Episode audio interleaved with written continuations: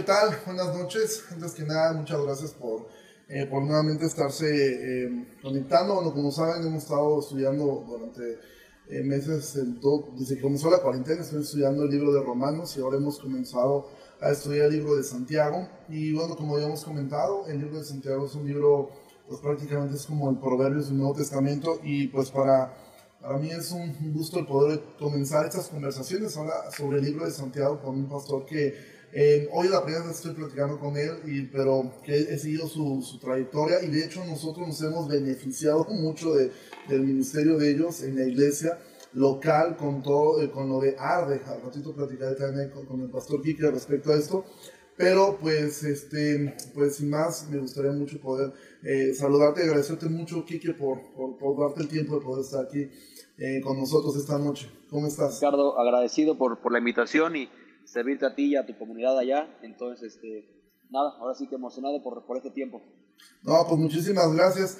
Eh, como mencionaba, nosotros eh, alguna vez te escribí hace tiempo eh, pidiéndote si podíamos utilizar lo del ARDE, que de verdad en, a mí me ayudó muchísimo y a la iglesia también ayudó bastante esto, este, este, esta forma de poder estudiar la Biblia, ver los atributos, la relación con Cristo, lo que debo cambiar, lo que debo hacer y la esperanza y las promesas. Y de verdad, muchísimas gracias porque ha sido mucha bendición para, para nosotros ese trabajo que ustedes están desarrollando allá en Querétaro. Y, bueno, preguntarte es, ¿qué están pasando ustedes? ¿Cómo van? El asunto de la cuarentena en Querétaro, ¿cómo van? Eh, ah, creo que afectados como, como todos, te decía, ahorita estamos, pues, el primer caso de contagio de un miembro de staff, en sí, un, parte de uno de los diáconos clave de la iglesia, y entonces todos los que estuvimos el martes en la Junta de Ancianos Diáconos vamos a tener que empezar cuarentena, eh, ahora sí que ya dolosa o, o ya con más cuidado esperando los síntomas, pero al final del día confiando en el Señor, Dios es bueno, está sobre todo esto. Eh, creo que eso va a pasar. Eventualmente gente se va a contagiar en iglesias, porque gente se va a contagiar en todos lados, eh, mientras no haya una vacuna o un elemento como estos. Por lo que es un desafío a, a ver a Dios, a confiar en Él, eh, a poder descansar en su soberanía, en su cuidado y, y, y verle en esta temporada, ¿no? hay un mundo de gente que, que está o estará infectada y ni siquiera se dará cuenta. Entonces, este, ahorita que gracias a Dios nos, permitimos darnos cuenta en este hermano, pues ya podemos cuidarnos nosotros para evitar eh, hacer daño a otras personas o, o, contagiar a gente de quizás más vulnerable o susceptible por tema de edad o, o por enfermedades ya eh, preexistentes que, le, que, les pueda verdaderamente causar un daño, ¿no? Entonces, pero para mí, les decía a los diáconos de ancianos, es, es una oportunidad, porque yo estoy convencido que, repito, gente se va a contagiar en las iglesias porque se va a contagiar en los supermercados, se van a contagiar en las escuelas, se van a contagiar en los gimnasios. Entonces, en un lugar de, de, contacto van a haber contagios, eh, por lo que que Dios nos conceda pasar por esta prueba ahorita, me, anima, y, que, y que Dios nos pueda usar como un protocolo o un prototipo de, de que iglesias futuras que caminen esto, cómo verlo y cómo caminarlo. Entonces, este, animados y agradecidos con Dios. Eh, deseando verle en esta temporada, ¿no?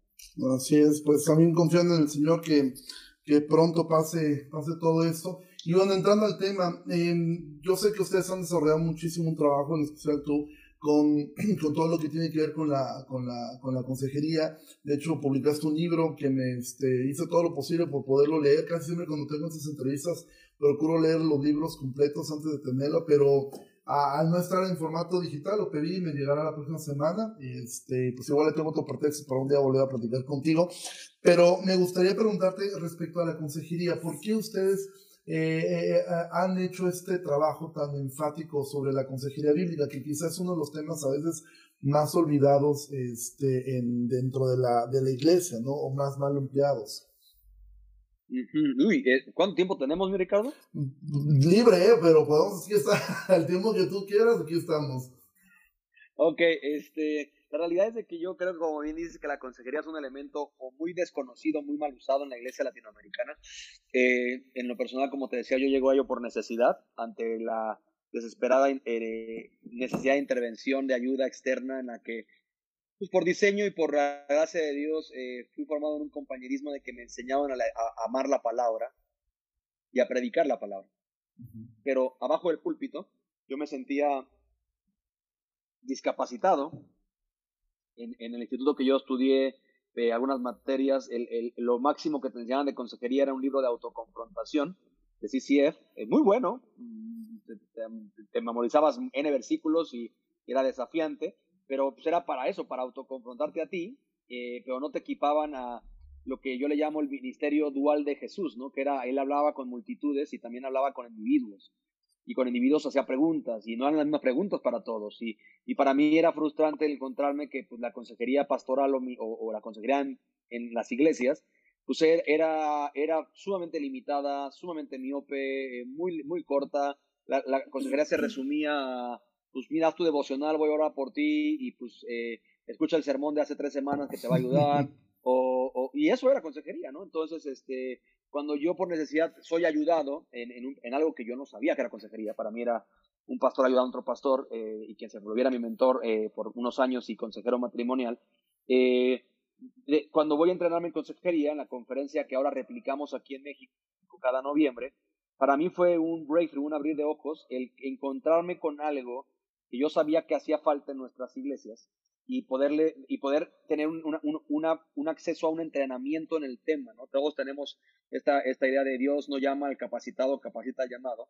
Bueno, si estás en el ministerio y si eres un hijo de Dios, yo siempre digo, todos somos consejeros, ¿no? Lo único que hay que determinar es si eres bíblico.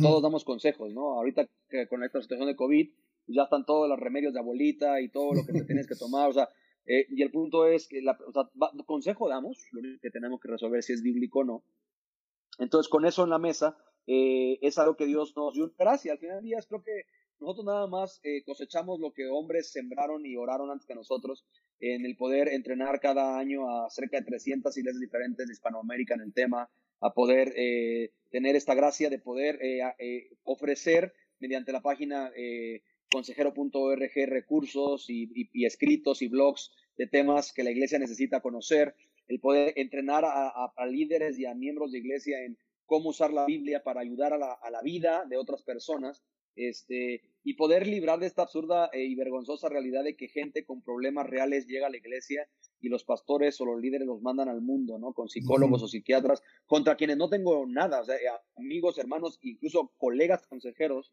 son eh, de, esa profesión, vamos a llamarlo vocacional o profesional, sería quizás mejor dicho, eh, pero que, si Dios está trayendo a la gente herida a la iglesia, pues eh, no tendría que la iglesia estar equipada para poder caminar, ayudar, disipular, evangelizar. El proceso de verdaderamente ayudar es a, ver a Dios en sus batallas y en sus debilidades y en sus quiebres. Entonces, eh, en esencia es como, digamos ahí, y es eh, un deleite servir al cuerpo de Cristo y al reino de Dios con este tema, dentro de lo que Dios nos ha dado, porque para mí, según Isaías, es un atributo de Jesús, ¿no?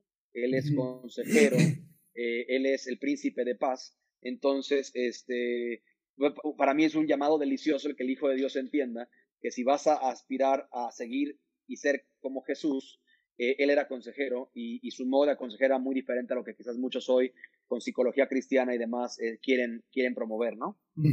Dicho eso, ahora que mencionabas tú respecto a la consejería bíblica, que eso es sumamente importante, ¿Cómo, cuál sería la diferencia entre, eh, porque yo me he encontrado algo, sobre todo de este lado de iglesias, a veces un tanto más, este, eh, con una tendencia más hacia la reforma, que a veces hay una resistencia hacia la parte de la consejería, porque a veces se, se confunde consejería con terapia.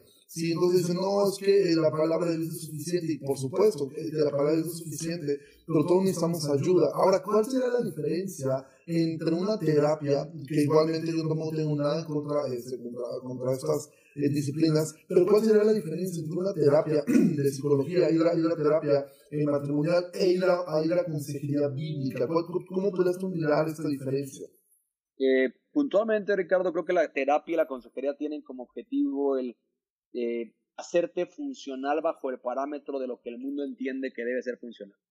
La consejería bíblica, por su parte, eh, eh, ofrece el proceso de hacerte funcional acorde con aquel que nos creó, con el diseñador por excelencia, con nuestro creador y el que nos hizo, diría Isaías 43. Entonces, ante eso, realmente la terapia va a tener como objetivo, por ejemplo, tienes un problema de ira, el ayudarte a, manejar tu ira, eh, a controlar tu ira, a tener elementos de meditación y de, y de, y de, y de repito, eh, vamos a meter en un, meterle correa a tu ira para que no sea tan destructiva, ¿no? La consejería, por su parte, ubica que nuestra ira es pecaminosa y que, y que y no tiene como objetivo ayudarte a controlarla, sino, sino guiarte en arrepentimiento a que al seguir a Jesús, Él pueda afectar tu modo de reaccionar ante las circunstancias y pueda tu ira parecerse más a la de Él. que nosotros creemos que Dios es un Dios que tiene la ira de Dios, es un elemento en la Biblia, pero es muy diferente a la nuestra. Entonces, el objetivo con la consejería bíblica no es hacerte funcional a lo que el mundo entiende, sino es hacerte funcional acorde con el diseño y aquel que nos creó y acorde con el Evangelio, ¿no? Ok, y entonces en ese sentido, eh, ¿cómo, cómo, cómo debiera aplicar eh, a una persona que quiera aconsejar? Porque si entendemos que la consejería está totalmente basada en el principio eh, que es bíblica, debe emanar de la escritura, entonces podremos entender que la consejería debería ser eh, hecha por alguien que tenga una preparación bíblica más que psicológica para poder llevar a cabo esto. ¿Cómo una persona pudiera entender el principio de solo escritura y poder aplicarlo? ¿Y quiénes deberían ser consejeros? Eh, ¿Quiénes deberían ser consejeros? Todos. Todo, todo creyente está llamado a, porque todo creyente está llamado a ser discípulos. La, mente la consejería es una excusa para ser discípulos. Eh, así que es una, es, es, una etiqueta para, porque al final la consejería es un proceso de acompañamiento para llevar a que alguien pueda experimentar, conocer, ver y reflejar más a Cristo en su vida. Por lo que eh, la consejería tiene tres cosas que la hacen bíblica. Número uno, como bien dices, que eh, honra la supremacía de la palabra. Número dos, que, que, le importa lo que la Biblia le importa, que es, que es Jesús y su gloria. Eh, y número tres, que el sustento del proceso es la palabra inspirada por el Espíritu Santo y el Espíritu Santo en la vida del creyente. No es, no es una herramienta. Ahora, hay herramientas, pero no, no, ahora no es un principio. Ahora hay principios, pero, pero el soporte y la esperanza del proceso no es en lo que una tarea o un mecanismo puede hacer, sino en lo que Dios puede hacer. Entonces, eh, eh, creo que con eso, repito, contesto tus dos preguntas a la luz de, de quién. Y, repito, toda persona que sigue a Jesús está llamada a ser un consejero. Ahora, quizás no será un consejero certificado como somos algunos, quizás no será parte de un centro de consejería, las iglesias muchos no lo tienen, pero, pero evidentemente el llamado a, a reflejar Salmo 119, hablar el consejo de Dios, eso es para todo creyente, ¿no?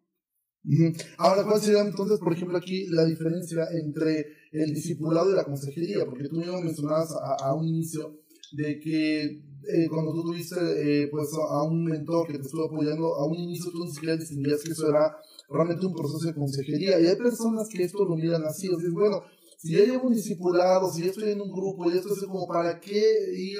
Eh, porque a veces hay una resistencia de la gente a exponerse a, alguien ya de una forma personal, de, abrir el corazón y decir, entonces, bueno, yo estoy ya un discipulado, estamos en un grupo, nos estoy discipulando el diácono o un pastor, ya no es suficiente. ¿Cuál, cuál sería la diferencia entre el discipulado y, y la consejería? Eh, creo que partiría, Ricardo, por definir, o mejor dicho, redefinir lo que en, nuestras iglesias entendemos como discipulado. Discipulado lo entendemos lastimosamente como ir a una clase donde me dan un recurso, un libro, y hay un maestro que dirige la clase en pro de que yo conozca lo que este libro dice, llene pasos en blanco o tenga un certificado, un diploma de que terminé un discipulado. Incluso en Horizonte estamos cambiando el programa de discipulado que, a, clases, de discipulado raíces, y Dios me ha eh, eh, desafiado este año a entender discipulado es el proceso de, ir tras las pisadas de alguien, seguir a alguien. Y, lo que la iglesia entiende como discipulado no es discipulado, ese es endoctrinamiento. Cosa que hay un rol dentro de la iglesia para eso, de enseñar la palabra, de enseñar verdades bíblicas, pero eso no es un discipulado. Entonces, eh, partiendo de eso, un discipulado es el proceso en el que tú, yo, así lo digo, éxito en la vida es ayudar a que alguien ande con Jesús. Eh, si tú le ayudas a que alguien sepa versículos, Satanás sabe versículos. Eh, si tú le ayudas a que alguien a que vaya a la iglesia, eh, en las sinagogas escuchando a Jesús habían endemoniado.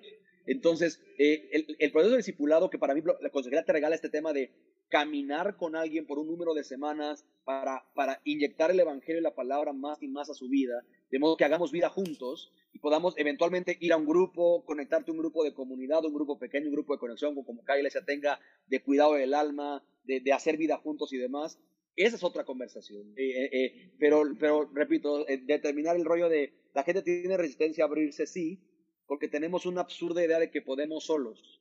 Tenemos esta, esta, este espejismo de que no necesitamos a nadie, de que Dios y yo estamos bien. Cuando Pablo puntualmente, él le dice a la iglesia, es, perdón, espero pronto ir a verles para, para animarles en su fe y yo ser animado en la fe de ustedes. Entonces, si el mismo Pablo tiene la capacidad de pedir oración, eh, de pedir ayuda, de decir, quiero ir a visitarles porque quiero animarlos y que me animen, es bastante absurdo un cristianismo rambo, solitario, en el cual yo voy, recibo, me siento, escucho, anoto, pero no soy conocido, no conozco verdaderamente. Creo que eso no es la iglesia del diseño de Jesús.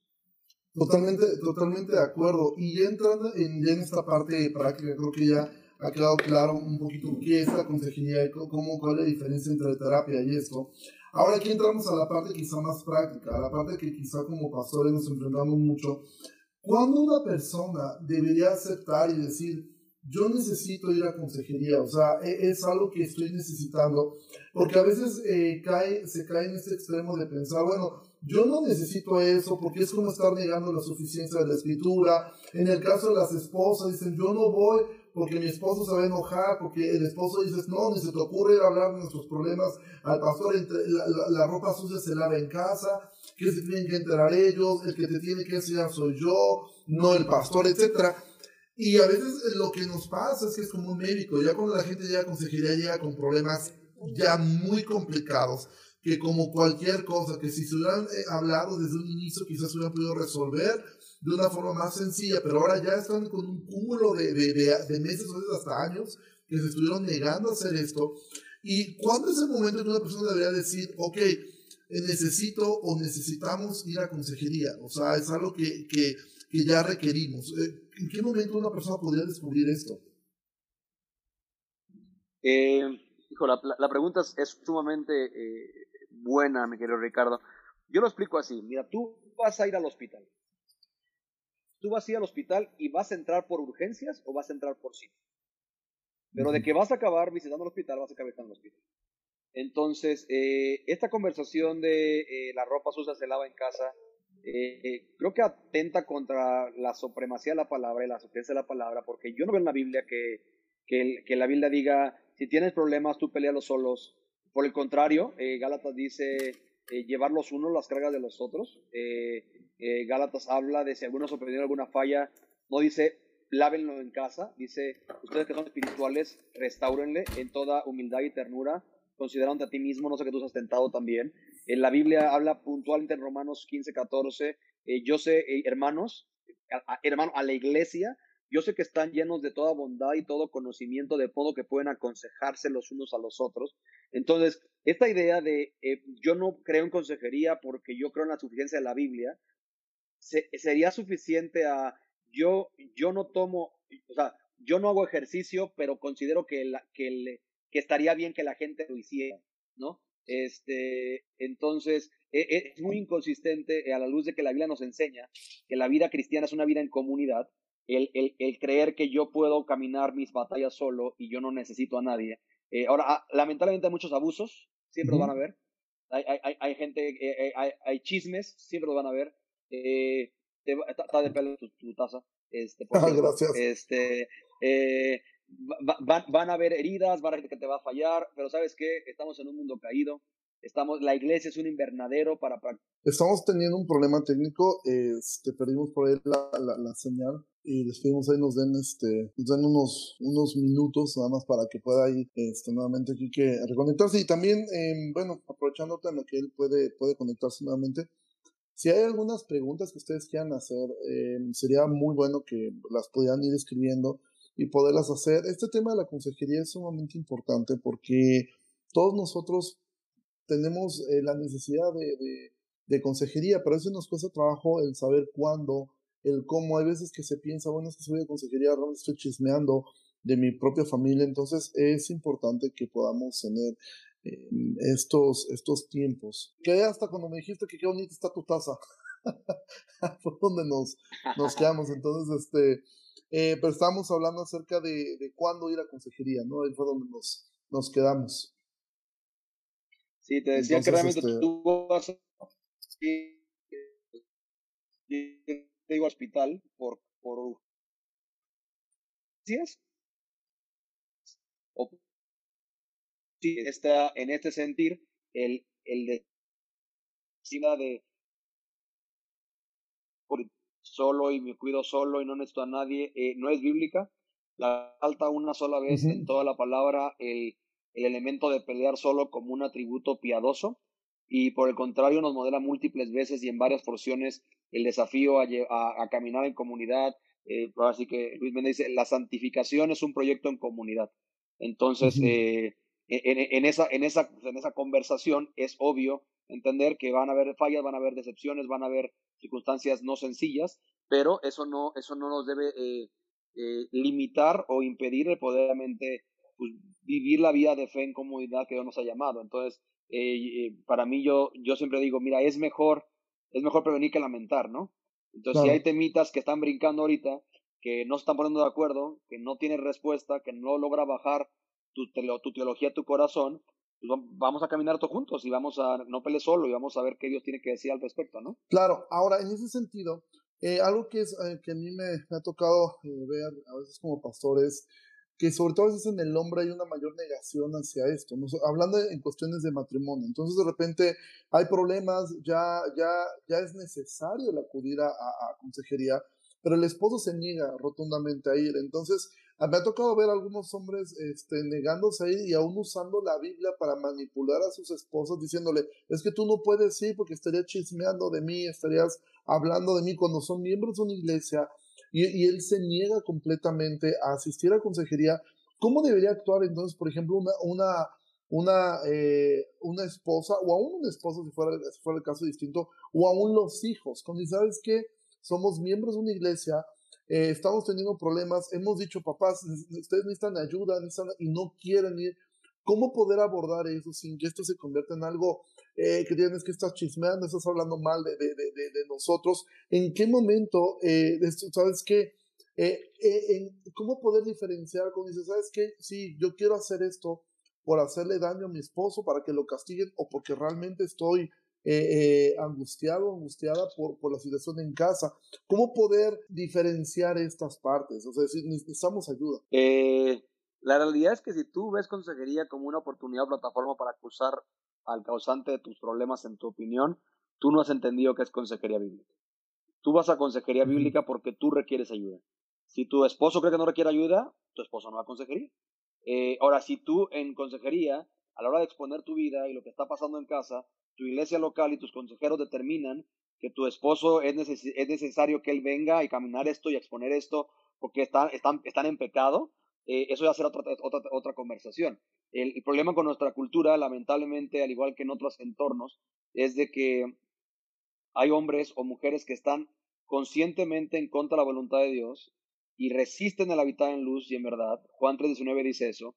La, eh, eh, la, condenación es que la luz vino al mundo y los hombres amaron malas tienen que la luz, porque solo serán malas. Entonces, eso ya expone un tema del corazón, ¿no? De, ¿sabes qué? Yo no quiero venir a la luz, yo no quiero que nadie sepa, y la verdad es que si llevas un rollo crónico de pecado y de cautiverio, y pues creo que tu evangelio está muy extraño porque, porque todos tenemos batallas, todos tenemos caídas, todos tenemos momentos de debilidad, todos tenemos altibajos, pero, pero es, es Proverbio 28.13 dice, el que encubre su pecado no prosperará, pero el que lo confiesa aparte alcanzará misericordia.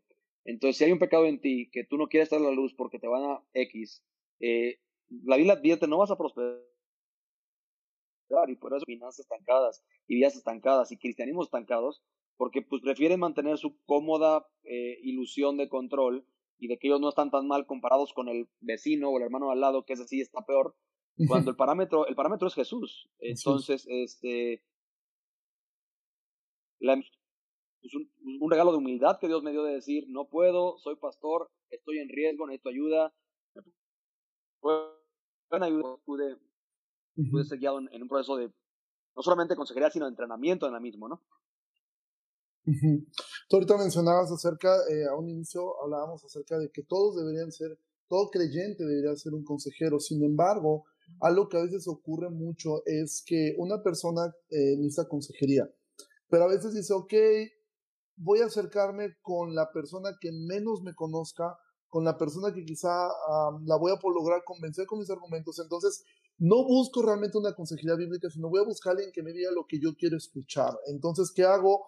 Eh, no me expongo ante mis pastores, no me expongo hacia un liderazgo de la iglesia, Entonces, bueno, todos somos consejeros, voy a buscar al hermanito que recién se convirtió, que apenas está aprendiendo, que es mi super amigo, que yo lo traje a la iglesia y que me debe dinero. No, o sea, con tal de que tenga yo todo mi favor y entonces, este, y, y cómo ve, pues obviamente, eh, eh, aunque es creyente la otra persona, quizá su consejo sea muy, muy bondadoso, pero no va a ser bíblico. Eh, entonces podremos decir que la iglesia debería haber un cuerpo de personas, decir, este grupo es el, el, grupo que, que, son consejeros y la iglesia debería buscar esos hombres o es, o es válido decir, voy a buscar a cualquier hermanito eh, que yo sé que él es más suave y que me va a decir seguramente lo que yo quiero eh, decir. Antes de, antes de que me respondas esto, eh, a mí me gustaba mucho este, la serie este de Doctor House. Y yo recuerdo mucho en el primer capítulo, cuando él está con este asunto de, de, de, poder mirar las enfermedades que tiene la gente, hacer los diagnósticos, él dice una frase que yo siempre he dicho que es una frase, por lo menos para mí, en la consejería que me ha ayudado mucho. Everybody lies, todos mienten. O sea, de alguna manera todo el mundo va a querer minimizar lo que hizo.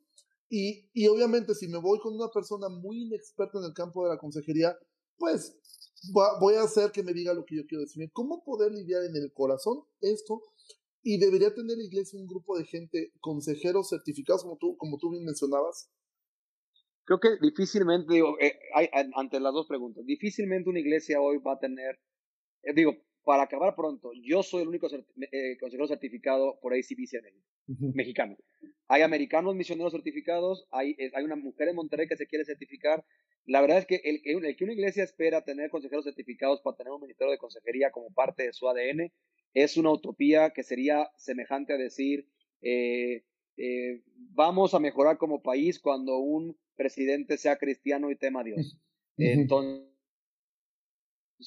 eh, vamos a orar, ejercitarnos, entrenarnos, entrenar líderes, lo que hacen 300 iglesias cada año. Mandan a sus pastores y a sus líderes y a sus miembros que les interesa entrenarlos una semana y poder regresar a ejercitar lo que aquí aprendieron. Entonces, eh, eh, y, respondiendo a la primera pregunta que me encantó tu escenario que pusiste, eh, si la persona que te está aconsejando no te hace, no te desafía, no te habla la verdad en amor, no te dice, no te expone el evangelio y, el llamado a arrepentirte cuando estás pecando, no te, literalmente creo que sería semejante a estar queriendo bajar de peso y agarrar a tu amigo gordito para que sea tu nutriólogo. Entonces, eh, eh, o sea, si verdaderamente tú quieres crecer y en el que consejerías un discipulado pro santificación progresiva, eh, tú tienes que someterte a la autoridad de un consejero, un pastor, un diácono, un líder, que va a conocerte y va a amarte al conocerte y va a acompañarte en el proceso de hacer que tu vida sea más coherente con el Evangelio. Si eso no pasa, repito, es evidente que que tú escogiste un mal consejero, ¿no?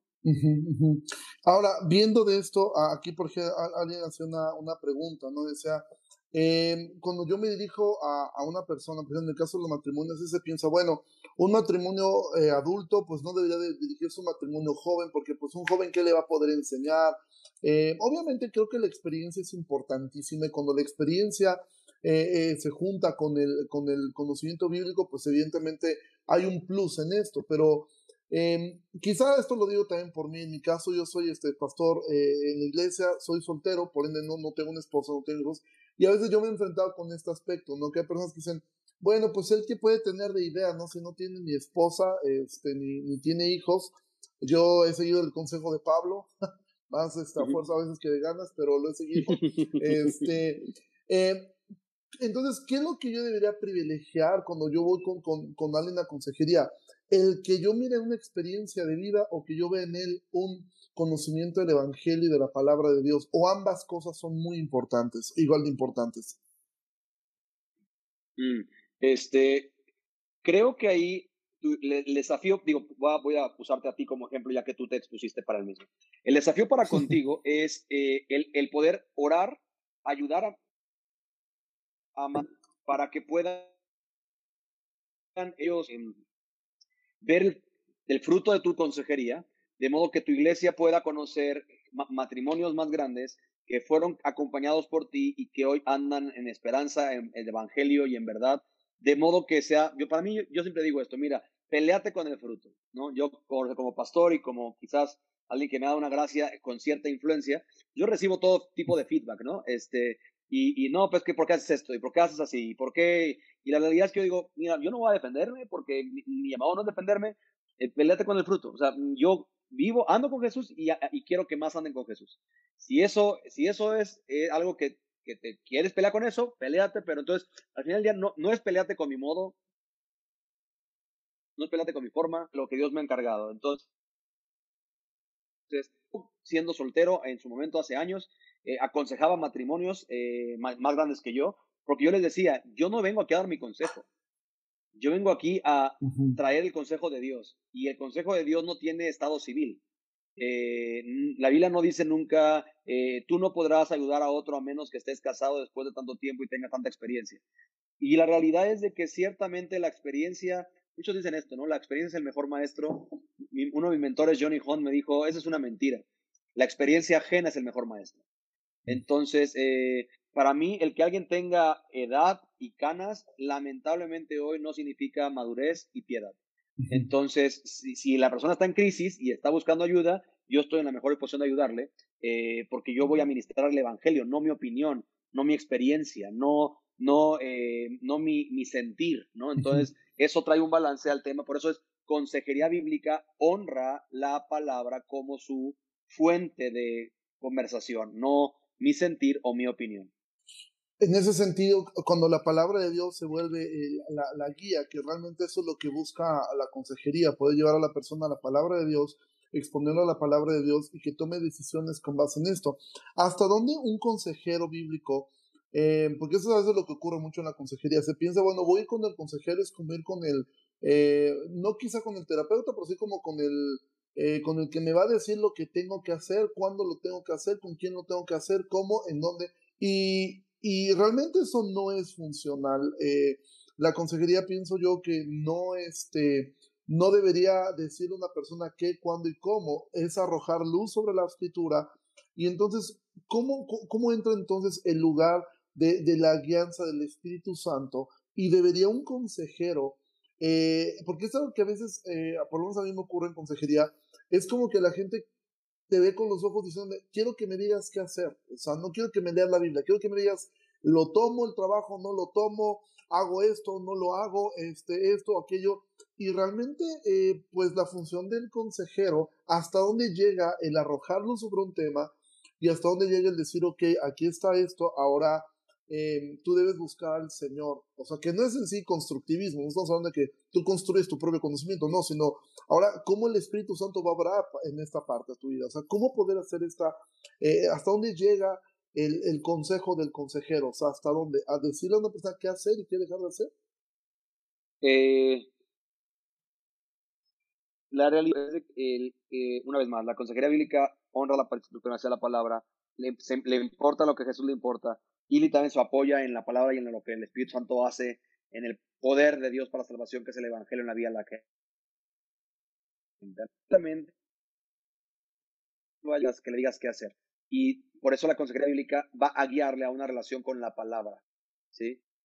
Eh, una vez más, eh, si Salmo 32, 8, 9, Dios promete guiarte por el camino que vas a andar eh, y lo hace con la mirada puesta en ti y te dice, no seas como el caballo, como la mula, que sujetados con freno y cabestro porque si no nos acercan. O sea, Dios va a guiar a sus hijos y a sus hijas al camino que más les haga acercarse, despender, necesitar, experimentar más a, la persona de Cristo.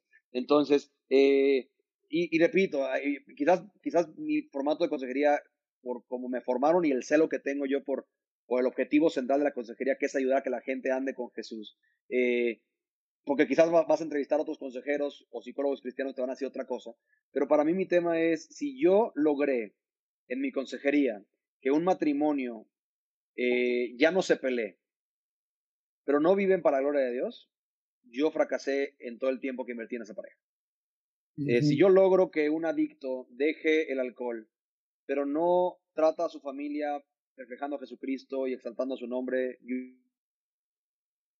eh, al final ya repito, éxito es ayudar a que alguien ande con Jesús y viva para su gloria. Entonces, eh, sí es tentador esta solución de respuestas rápidas. Incluso yo tengo una dinámica que quizás has visto, pastor, pastor, que es un, ese es el mecanismo de, ¿qué, dice la Biblia de esto? Ah, yo es, ¿qué dice la Biblia de esto? Que, que pastoralmente y en piedad y en temor de Dios, eh, eh que a traer perspectiva bíblica, ¿no? Este, pero, pero no, no es un rollo de dogma, mi opinión o, o, mi deseo que hagas mi voluntad. Eh, yo siempre digo esto a la gente, mira, vamos a empezar un proceso, quiero dejar algo claro.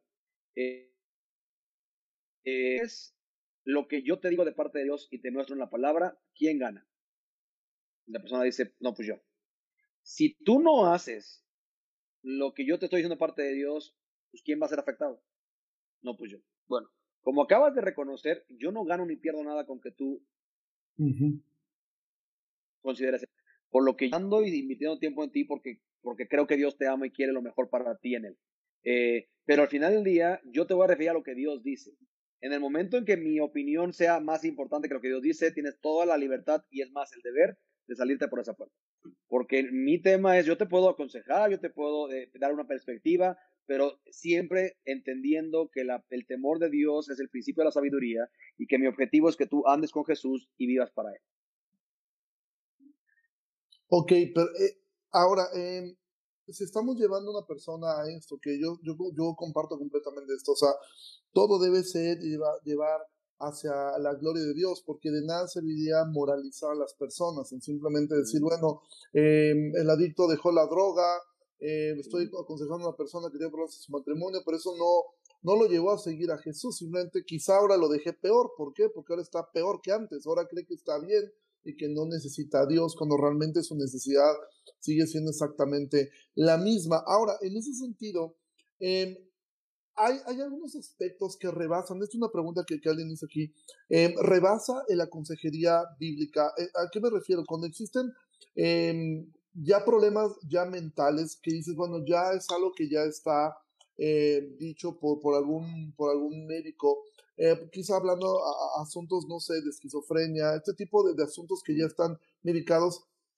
¿hasta dónde realmente la consejería bíblica em, o, o, más bien personas que bueno, entonces lo descarto completamente, ya no me a servir para nada. O por el otro lado, hay a veces una insistencia, sobre todo en algunas iglesias, de pensar, eh, siempre eh, no existen las enfermedades mentales, no, son demonios o, o es que algo te pasó de, de, chavito, pero la realidad es que sí pudiera existir, eh, quizá en un grado pequeño, pero sí, sí existe de repente gente que está diagnosticada. ¿Cómo debería entonces actuar la palabra de Dios junto con, con ayuda este, médica. Mi querido Richard, tú, tú es que tú haces como cuatro o cinco preguntas en una. Entonces voy a intentar, voy a intentar este, desmenuzarlas. Eh, la, ok, la, el mundo le ha denominado enfermedad mental a elementos que son para efectos de ciencia necesarios de poner una etiqueta que ellos puedan entender y categorizar. ¿sí? Eh, hay, un, hay un libro que yo tengo todavía pendiente de leer, me lo recomiendo un consejero eh, amigo y mentor, este, en esta área de consejería, que, y me gusta porque su tesis es, él puede vincular todas las enfermedades mentales con Génesis 3. Mm. Y él habla que eh, como consecuencia del pecado, en este mundo caído hay un daño y hay, hay, hay, hay lesiones y hay eh, mermas en el tema de una degeneración de, de, de, este, pues este mundo que está en decadencia en lo físico mientras se renueva el espiritual para hasta el día que Cristo venga por nosotros. Este, e, entonces, en esta conversación, eh, por ejemplo, eh, esquizofrenia, eh, escuchar voces, pánico, ataques de ansiedad, es huir sin que nadie te persiga. Bueno, Génesis 3 lo que muestra, ¿no? Esconderse sin que nadie no te persiga. Dios, Dios, Dios, Dios, por gusto. Este, tener condenación y culpa y escuchar, o sea, entonces, eh, eh, la realidad es que el problema es que es mucho más cómodo en la iglesia evangélica latinoamericana hoy, lamentablemente, dos extremos. Uno, todo es del diablo. Eh, no sabemos manejar eso, ve al mundo que está tiene. Cuando, como quizás lo escuchaste ya en la plática que tuve con otros pastores, mi oración tendría que ser que pastores oraran y que hubiera, Dios trajera, o ellos levantaran a una generación de jóvenes que estudiaran ciencia, medicina y demás, para efectos de poder caminar junto con los aconsejados un proceso mediante un cuidado de su tema clínico, en base al tema de esta persona está llegando tomando tal pastilla, no la podemos quitar de golpe, es, es, es, es, es peligroso y quizás mortal quitarle a una persona su medicamento sin un cuidado eh, y, un, y, un, análisis que compruebe que, que, puede quitarlo en ese régimen eh, tan radical. Eh, y, que podamos caminar ese tema con el médico o con su especialista en base a los resultados que Dios está teniendo en la vida de la persona, lo que le van a hacer en algunos casos, más no todos, libre de la dependencia de una pastilla, ¿no? este, entonces, eh, para mí no es un tema de eh, Dios o medicina, para mí es Dios y la medicina dentro de una cosmovisión que todo es creado por Dios opera para bien de quienes la ocupen para destrabar un tema que quizás fisiológicamente te está atormentando y Dios en su preciosa soberanía y providencia diseñó que en esa temporada hubiera una pastilla que si tú te atiendes, si te recetan y hace coherencia con tu padecimiento, te destrabe ese tema para que puedas andar como Dios te diseñó para andar eh, sin esta afectación, ¿no? Entonces, este, no están peleadas, yo tengo gran respeto, aprecio y sigo orando porque Dios levante gente de ciencia en piedad y en temor de Dios que pueda sumar estos procesos eh, y el desafío es, hay elementos clínicos que por más que tú ores, el cuerpo no da. Y, Dios, ahora, Dios puede sanar lo que se le dé la gana, Él es Dios, Él puede hacer lo que quiera con el solo suspirarlo. Pero, pero mismo Jesús dice que hay en esta temporalidad y en el mundo caído, hay enfermos que no están enfermos por un pecado o por un espíritu o porque pecaron sus padres, sino para que la gloria de Dios sea evidente en ellos. Entonces, eh, hay debilidades que Dios nos regala en nuestro cuerpo para descansar en su fortaleza, no en nuestra capacidad, ¿no? Amén, totalmente, totalmente de acuerdo con eso. Creo que la iglesia eh, necesitamos que se levante muchas veces eh, esta generación de personas que estén dispuestas a aprender también respecto a esto. Ahora, ¿Cómo poder evaluar el éxito o el fracaso de una consejería? O sea, nosotros tenemos parámetros generalmente eh, como del médico, ¿no? Cuando, cuando tuvo éxito ir al médico, pues si me curó la enfermedad y si no me la curó, pues entonces fracasó el doctor.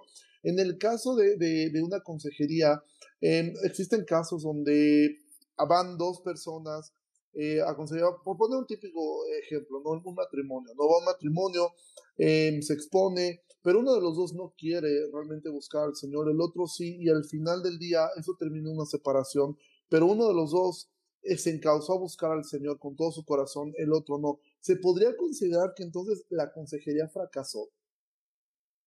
No, eh, la consejería cuenta que es la impartición de la palabra, la manera más gráfica que Dios explicar eso, consejería es conectar lo que Dios dice con lo que te pasa. ¿no? Dios dice algo, Dios permite que te pase algo. Yo no sé por qué Dios permite pasa esto, no sé qué debo hacer, no sé cómo debo responder, no sé por qué a mí, bueno, Dios dice esto y empezamos un engranaje para poder andar.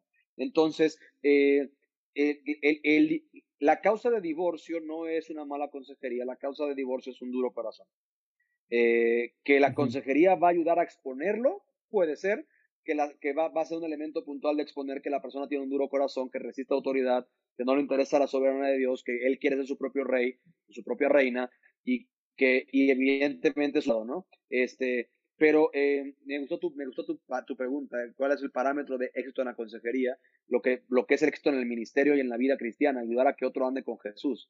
Si tú logras en Cristo que la persona que vino pidiendo ayuda pueda tener una relación personal con la palabra, conocer a Dios, eh, andar con Él, amar a Jesús, estar integrado al cuerpo de Cristo, sirviendo en el cuerpo de Cristo y alcanzando más para su gloria, eh, creo que hiciste un buen trabajo. Eh, ahora, yo mismo, ha habido personas que tienen una, un gran, dentro de la consejería, un gran éxito, usando la palabra que tú entiendes, en, en, el tema que les trajo a consejería. Pero después se acomodan, o sea, se habla de eso, ¿no? Te guíe por el desierto, te, te acomodaste y te, y te, sentiste satisfecho y te olvidaste de mí, ¿no?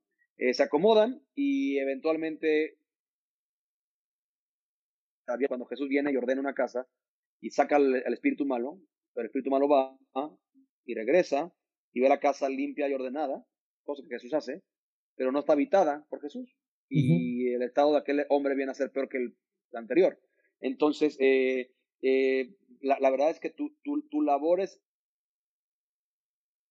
andar en el Evangelio, acompañar en el Evangelio eh, y conectar al cuerpo de Cristo. Quiero aclarar algo. Eh, si tú haces a la gente dependiente de tu consejería, tú, tú ya te volviste un psicólogo, tú no eres un...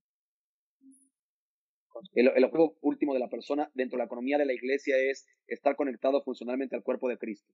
Eh, no depender de ti, sino incluso que él pueda ser usado para aconsejar a otros, otras personas. Entonces, con eso en la mesa, no, fracaso en consejería van a ver, pero no es un tema de la consejería per se. Ah, bueno, corrijo.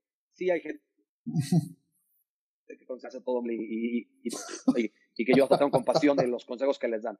Pero dentro de la consejería bíblica, bajo lo que entiendo que es bíblica, eh, incluso un resultado no favorable quizás solamente expuso la resistencia que la persona tendría contra el señorío de Jesucristo.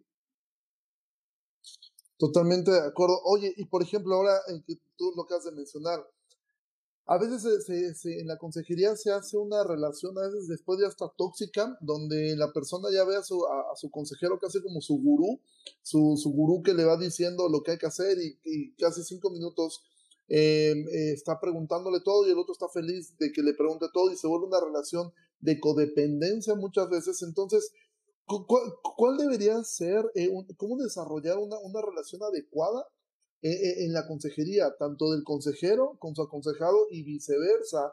Porque también hablamos de algo aquí que es un peligro muchas veces.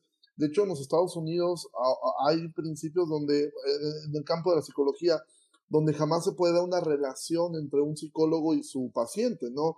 En el caso de la consejería eh, eh, eh, dentro de la iglesia, ¿cómo poder desarrollar una relación adecuada? Decir, o sea, ok, esto es consejería, esto también es por la amistad, puede ser que seamos amigos, entonces en la amistad existe esta, este intercambio, ¿no? De, o decir, ¿sabes qué? Ya, creo que ya está haciendo de más y esto podría ser peligroso, podría desarrollar otro tipo de sentimientos, puede desarrollar otro tipo de, una, de una relación eh, ya incorrecta. Entonces, ¿cómo poder desarrollar una relación adecuada entre, en, la consejería? Eh, eh, creo que, creo que todo sería, y, yo creo que eventualmente un proceso de consejería, en algunos casos, como fue el mío con Luis Méndez, eventualmente se vuelve un proceso de mentoreo. ya, no nos, ya no nos vemos por crisis, nos vemos una vez al mes para ver cómo estamos, para ver cómo está mi matrimonio, con qué va a orar por mí, etcétera, etcétera. E incluso hoy yo tengo parejas que les vi por dos, tres sesiones como matrimonios y que ya los veo una vez al mes, una vez al trimestre, pero como, como pastor o como mentor o como eh, esta figura de, de que,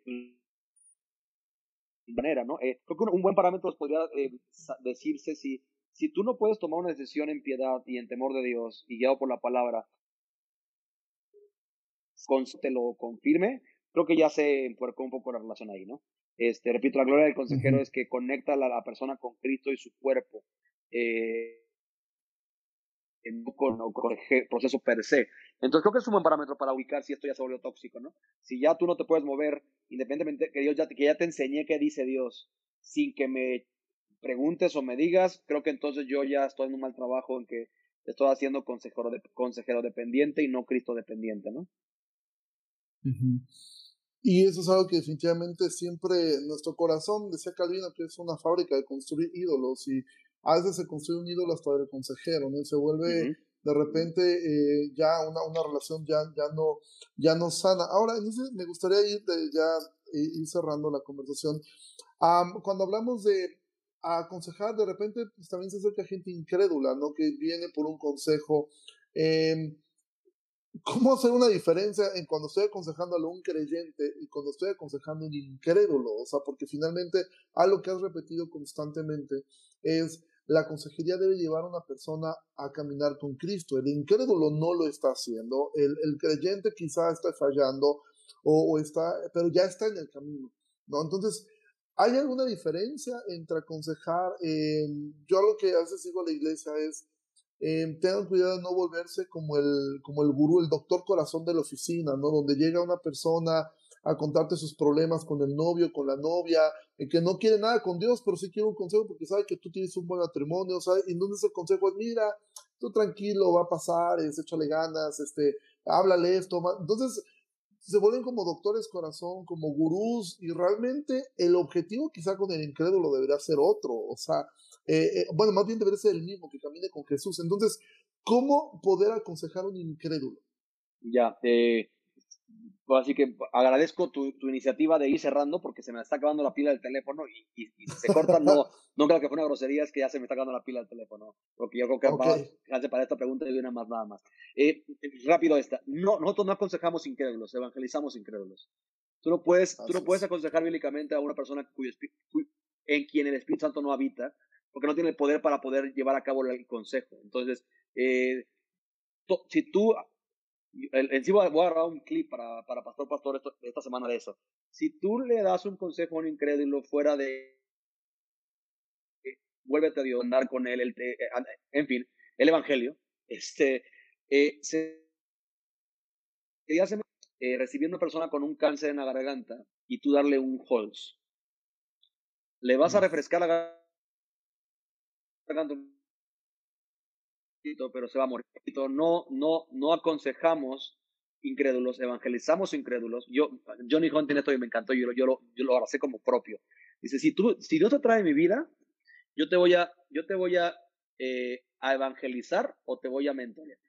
O sea, un tema de, o voy a llevarte el evangelio, voy a invertir en ti como un discípulo. O sea, si es un rollo que Dios me está llamando a un tema de, esta persona, Dios, yo, yo te puse en contacto con ella con un propósito, ¿no? Hay conocidos, hay familiares, pero con este tema de, vienes a mí por ayuda, ¿sí? Eh, o te voy a evangelizar o voy a aconsejarte y voy a mentorearte y voy a discipularte. Entonces, este, en ese tema, o porque no tengo tiempo, y mi mentor Vance me dice, eh, la expectativa que tú esperas de mí yo no te la puedo dar, entonces no te puedo servir. Y prefiero ser honesto con eso a, a, venderme como doctor corazón y después fallarte Cristo, ¿no? Entonces, este, creo que con eso respondo a tu pregunta, no, no aconsejamos incrédulos, evangelizamos incrédulos, aconsejamos creyentes. Así es, totalmente, eh, totalmente de acuerdo. Eh, bueno, cerrando esta conversación, algo que quisieras aconsejar a personas que quieran aprender consejería. O sea, por dónde iniciar, cómo poderse preparar. Tenemos un grupo aquí en la iglesia de personas que están estudiando un libro de John MacArthur que se llama La Consejería. Si tú dices, ¿sabes que eh, hay alguna literatura, evidentemente tu libro, yo quiero comprarlo, eh, quiero, quiero leerlo, me imagino que debe ser muy bueno en este tema eh, de Cristo para en adelante. ¿Cómo, qué, qué, consejo darías a personas que quieren aprender la, la consejería?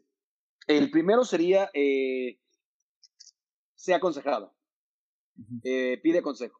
Eh, un buen consejero primero fue un buen aconsejado. va a ser sumamente hipócrita y fariseo que tú le demandes a alguien que cumpla tareas, que camine un proceso si tú nunca has caminado eso. Entonces, este, esa sería la primera invitación. La segunda sería, prepárate y para eso lee.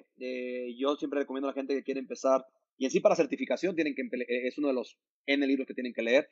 Instrumentos en manos del Redentor de Paul Tripp. Es un must para leer eh, para quien quiere estar en consejería. Y mi libro realmente es un recurso para alguien que quiere un programa de siete semanas para ayudar a alguien creyente o no a ir desde cero a por qué requiero a Jesús y arrepentirme y, y por eso digo creyente o no porque es el Evangelio. O sea, eh, mi, libro está diseñado para que la gente pueda articularte al final de la cuarta semana cómo me vuelvo a él, qué es arrepentimiento, cómo se ve confiar en Dios y cómo leo mi Biblia. Este, entonces, eh, y son siete semanas. Y ahorita, por ejemplo, el, de depresión van a ser 70 días. Va a 70 días de, de, meditaciones, porciones, tareas, para que la persona, en, lo que estoy estudiando en el tema cognitivo, Romanos 12 habla de cambiar nuestra mente, él lo, va a hacer, y la mente cambia un patrón de pensamiento en 63 días. Entonces, mi programa son 70 días para caminar en el tema de depresión, mismo formato, evangelio, porciones bíblicas, personajes bíblicos que lo sufrieron, perspectiva bíblica, qué dice Dios, porciones, salmos y demás. Y poder tareas diarias eh, para poder ayudarle y acompañar a la persona en ver a Dios ser eh, victorioso en su tema de depresión. Eh, en fin, entonces con eso, creo que con eso, y considera con tu consejo la conferencia que cada año tenemos, cada noviembre, este año estamos viendo cómo la vamos a hacer por el tema de COVID, pero este, pero entrénate, o sea, eh, eh, yo siempre digo, es un semestre de seminario compacto en cuatro o cinco días, ¿no? Entonces, apártate, yo, yo lo digo hasta la fecha, yo soy, ya llevo 2012, ya llevo ocho años, que cada año aparto un bloque de tiempo para entrenarme, porque yo no lo sé todo y, y la gloria de esto es que hay gente que Dios levanta en temas muy específicos que yo tengo aconsejados y irme a preparar y entrenar y, recibir, porque para mí estas conferencias son para ti, o sea, uno es, uno, uno es confrontado, uno es desafiado, uno es animado, uno es estimulado, uno se arrepiente, este, entonces, eh, creo que sería eso un, una buena eh, secuencia de cosas a considerar para el que quiere prepararse en este tema, mi buen Richard. Pues, Kike, muchísimas gracias por, por tu tiempo. Creo que ha sido muchísima bendición escuchar eh, eh, de, ti todo esto. Y de verdad agradecerte mucho por tu tiempo, orando por, por Horizonte en Querétaro. esperando que hasta este tiempo que está tú guardado en casa de forma especial sea un buen tiempo contigo, con tu familia, con tus hijos. Este, ahí estaremos viendo los TikToks que luego subes. este, de verdad, te mando un abrazo, me gustaría terminar orando eh, de este tiempo y de verdad agradecerte muchísimo por, por, por esta conversación.